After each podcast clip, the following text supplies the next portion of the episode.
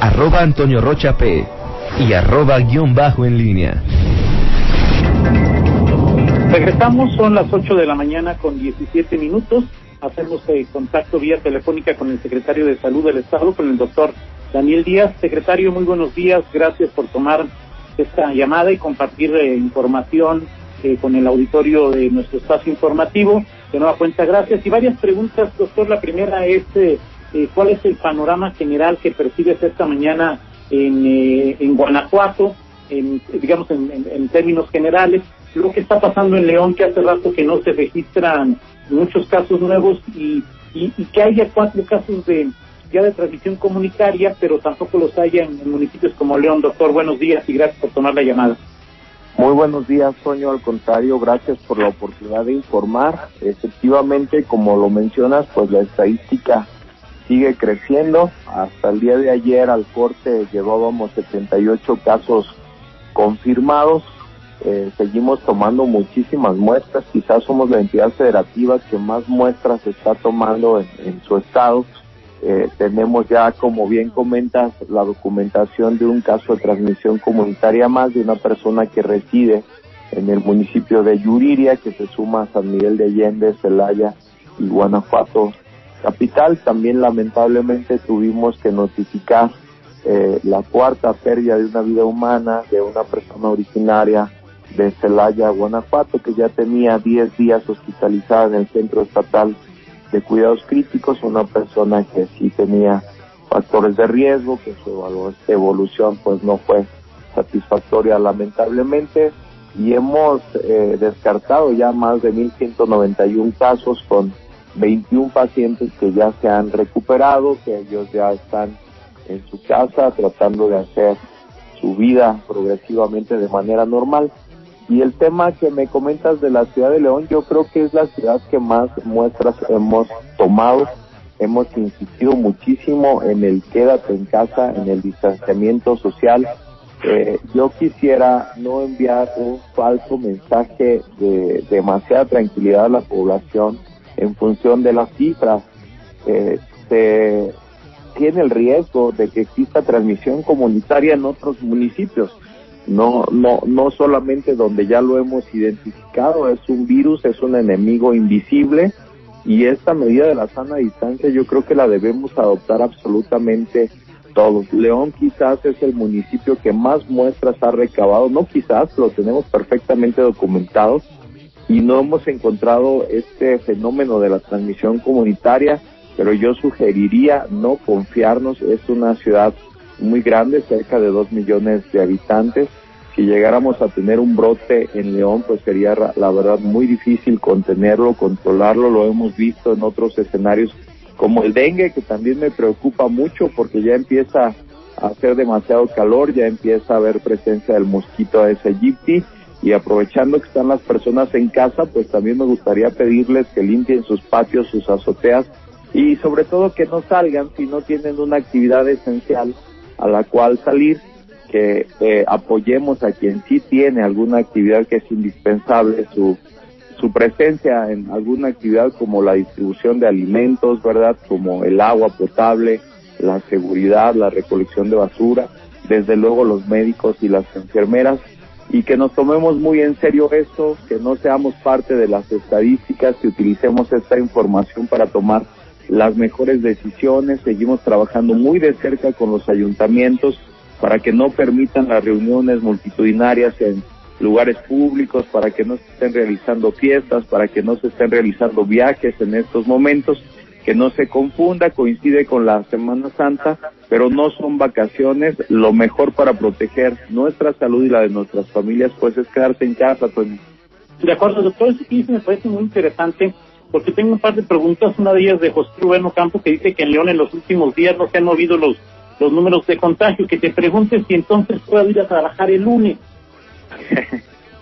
Sí, es una actividad estrictamente esencial y, y, bueno, hay que visitar la página coronavirus.guanajuato.gov.mx. Es una de las situaciones de las que no debemos confiarnos. Te voy a poner como ejemplo dos temas que están ahorita también generando eh, pues cierta confusión en la ciudadanía el tema de los túneles, el tema de los cubrebocas y este tema de las cifras, ¿verdad? Porque puede generar una falsa sensación de confianza de que podemos salir a la calle con un cubrebocas, de que si podemos pasar por un túnel sanitizador, pues ya vamos a quedar con una especie de vacuna o protección. No, todo suma, pero no debemos olvidar ni dejar de lado de ninguna manera el lavado frecuente de manos, la sana distancia, el evitar estar en contacto a menos de un metro y medio, dos metros de una persona. Si tosemos o estornudamos, pues hay que cubrirnos la boca con el antebrazo, lavarnos muy bien las manos con mucha frecuencia y no generar esta falsa eh, expectativa, perdón por decirlo de esta manera, de que la cosa está controlada. Creo que estamos viendo apenas la puntita del iceberg, no debemos confiarnos de ninguna manera, protejamos a quien sí debe de salir de manera estricta y bueno, los jóvenes, los niños, las personas que no deberían estar en casa en estos momentos deben de quedarse porque puede ser, de acuerdo al comportamiento que conocemos hasta este momento del COVID-19, que muchas personas no desarrollen signos o síntomas de la enfermedad, pero sí funcionan como un vector porque puede haber transmisores asintomáticos. Muy difícil, por eso no ha habido ningún filtro en el mundo que haya podido contener esta situación, esta epidemia, pero es muy importante que hagamos conciencia porque podemos salir a la calle y al regresar a casa traer el virus con nosotros, llevarlo a casa de los abuelitos, de los papás y ahí sí podemos generar una transmisión, un contagio y una complicación, sobre todo en las personas de los grupos más vulnerables como son los adultos mayores. Estuvimos atentos ayer a la conferencia vespertina, lamentablemente ya se ha anunciado la pérdida de vidas humanas en mujeres embarazadas, lo cual es muy lamentable, pero no queremos que ningún guanajuatense sea parte de la estadística, por eso aprovechamos esta gran oportunidad que nos das de informar, Toño, de solicitarle a la población que hagamos conciencia, que nos cuidemos los unos a los otros, que no formemos parte de la estadística y estemos lamentando en algún momento eh, pues no solo el contagio, sino la pérdida de un ser querido en nuestras familias.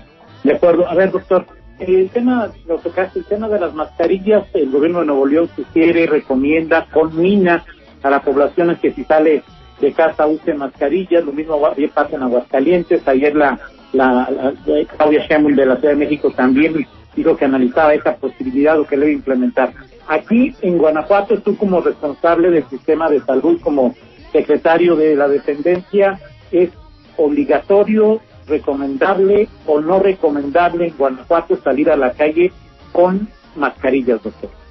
Mira, Toño, todo suma y hay diferentes tipos de mascarillas, hechos de diversos tipos de material y cada uno de ellos te confiere cierto grado de protección. La verdad es que no es superior a lavarse las manos, a quedarse en casa, a mantener la sana distancia y a cubrirse al toser o al estornudar y después lavarse muy bien las manos. No me gustaría igual generar una sensación de confianza en la población de que al ponerte una mascarilla ya puedes salir a la casa. Tampoco se lo voy a impedir a las personas que tengan que salir por una situación extraordinaria, estrictamente tienen una actividad especial y salir.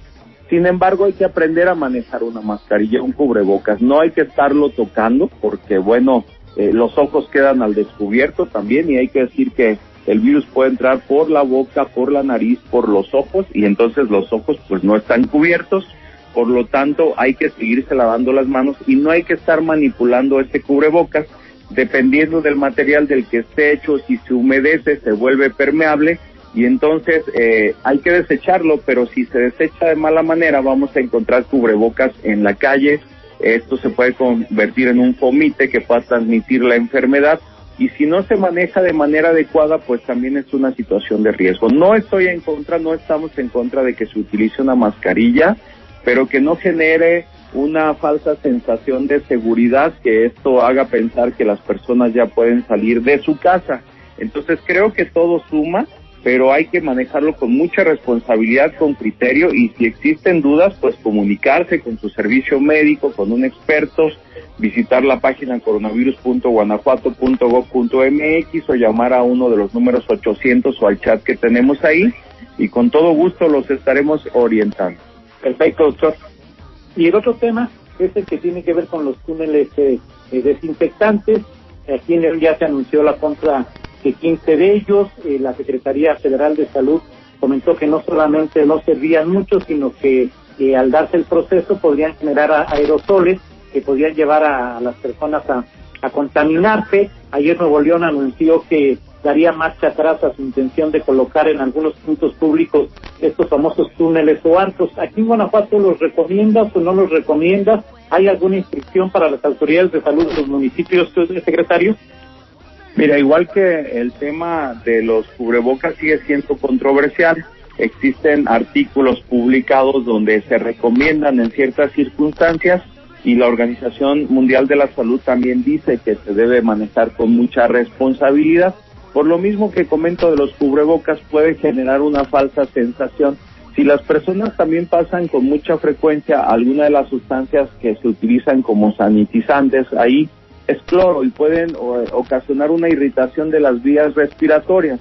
Eh, aunque esa baja concentración, bueno, todo, todo eh, suma, da también una sensación de confianza en la población, sobre todo si se ponen donde hay eh, pues muchas personas, la entrada al transporte público como pasa ahí en la ciudad de León, digo, todo suma, pero no debemos olvidarnos de estas medidas eh, indispensables de protección porque no hay una vacuna, no hay un tratamiento y de la misma manera un túnel sanitizador, perdón, o un cubrebocas, pues no son la panacea en este sentido. Hay que estar pendientes de esta información que tú nos das la oportunidad de compartir que hay que seguirse lavando las manos, mantener la sana distancia. Si no tenemos que salir, ¿a qué salimos?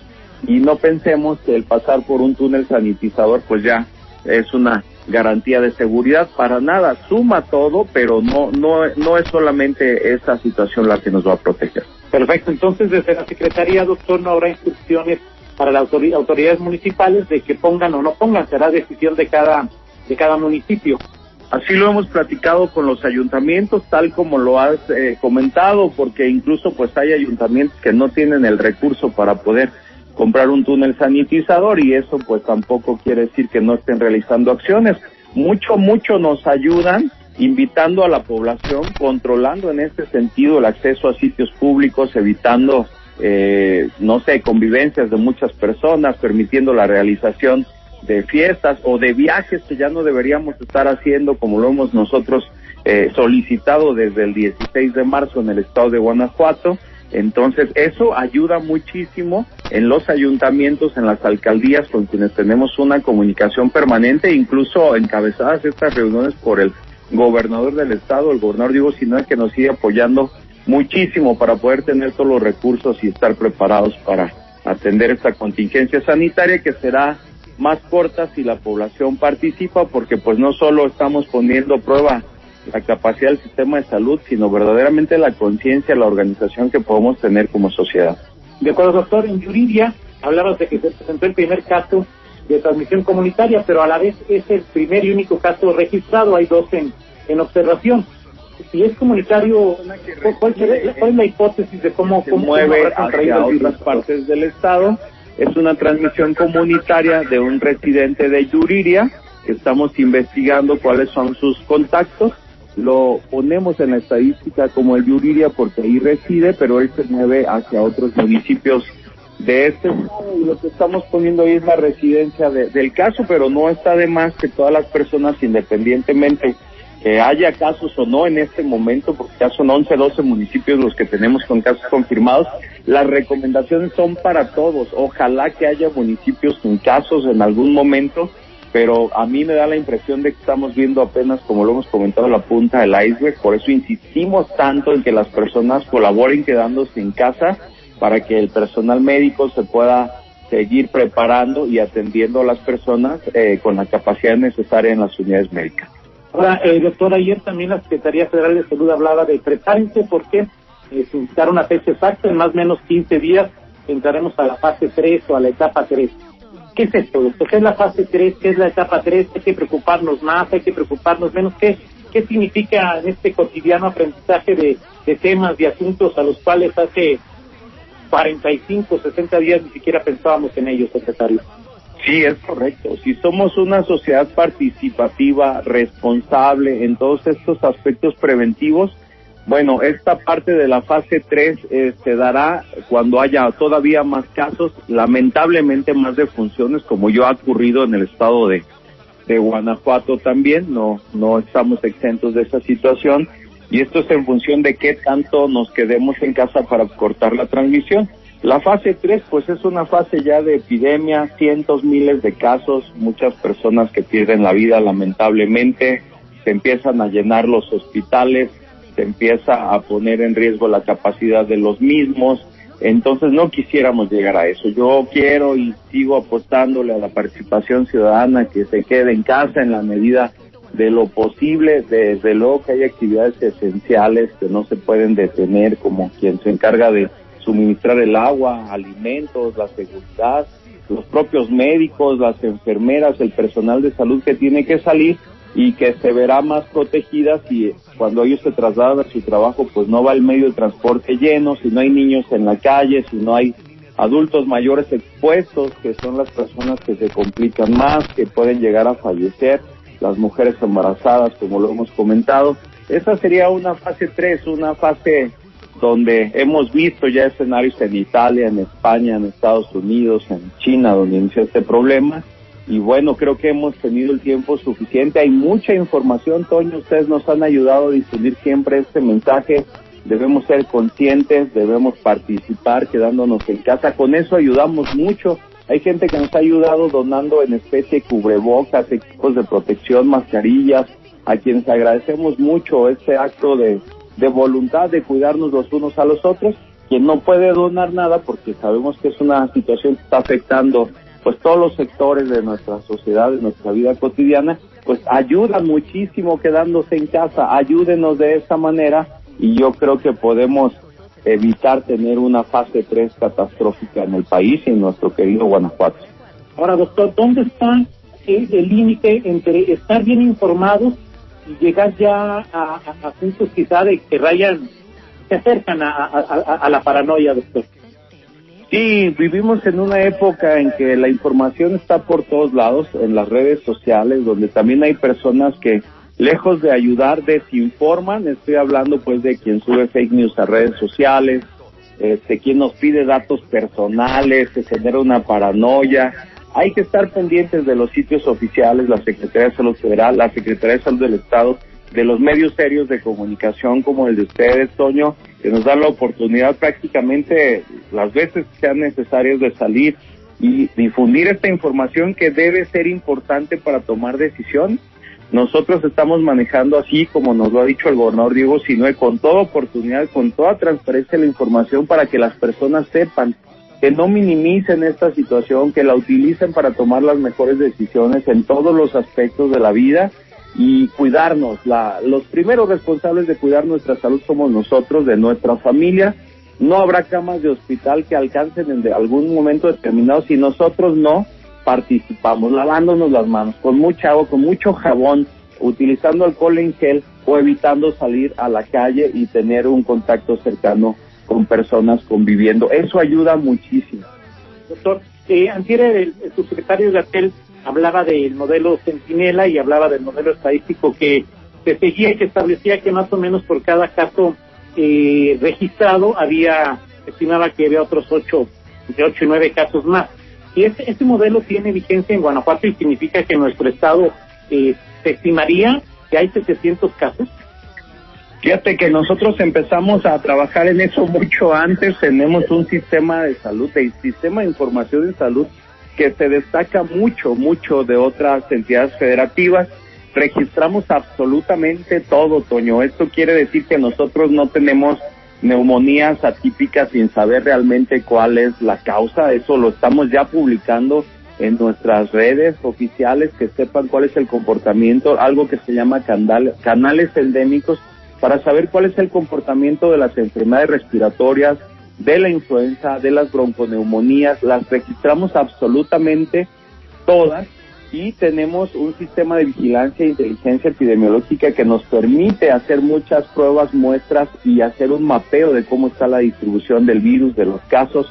una red negativa donde buscamos los casos hospitalizados en los hospitales del INS, del ISTE, de PEMEX, los privados de la Secretaría de Salud, justamente para tener mejor información para estimar los casos. Me parece que es eh, un dato que está bastante, bastante eh, elevado lo que se comentó ahí. Yo sí creo que hay transmisión comunitaria que no se ha identificado, pero quizá no en estas dimensiones, lo cual no debe eh, generar un falso sentido de que todo está bajo control. Repito, el virus es un enemigo que no se ve, que lo estamos buscando pero seguramente debe haber algunos otros casos que no se han identificado como ha pasado en México, como lo mencionó el subsecretario. Por eso es importante que permanezcamos en casa, porque este virus está circulando ya en nuestro país y también en Guanajuato, desde luego. Doctor, me pide Leonel, te pregunte, ¿podría el secretario informar en qué instituciones se registraron las defunciones? ¿Podría indicar en qué instituciones se están hospitalizados los positivos? ¿Cuántos están hospitalizados y cuántos en aislamiento en su casa? Sí, con todo gusto. La mayoría de los casos están en aislamiento en su casa y como lo hemos venido mencionando, lamentablemente las defunciones, las primeras dos se dieron en los servicios médicos de Pemex en Salamanca, después una en el Hospital de Alta Especialidad, una persona originaria de Guanajuato Capital y lamentablemente ayer anunciamos la pérdida de una vida humana, este, de, originaria de una persona de la sexta década de la vida de Celaya, Guanajuato. Tenemos personas hospitalizadas en el Centro Estatal de Cuidados Críticos, tenemos personas hospitalizadas en el Hospital de Alta Especialidad del Bajío, también el Instituto Mexicano del Seguro Social tiene pacientes en estudio y, sigue hospitalizada una persona en el Hospital de, de Pemex. Doctor, me, piden que pregunte qué es un brote cómo se identifica un brote y cómo, eh, eh, eh, cuál es, cómo hacer posible, si es que se puede, que no se presente. Mira, es muy importante. León es la ciudad que en este momento tiene más casos, pero tiene la, la menor tasa por la gran cantidad de habitantes que tiene y todos los casos que hemos encontrado en León son o importados o asociados a importación, es decir, alguna persona que viajó a Italia, España, Estados Unidos se contagió allá o a lo mejor vino y contagió a algún familiar. Esos son casos importados o asociados a importación.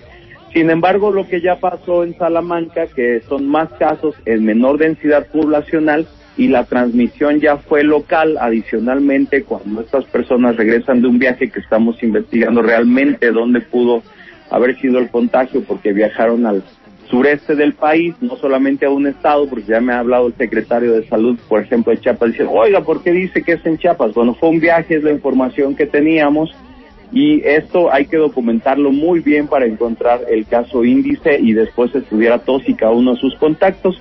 Un brote es la presencia de dos o más casos en cierta población en un territorio determinado, como está pasando en Guanajuato.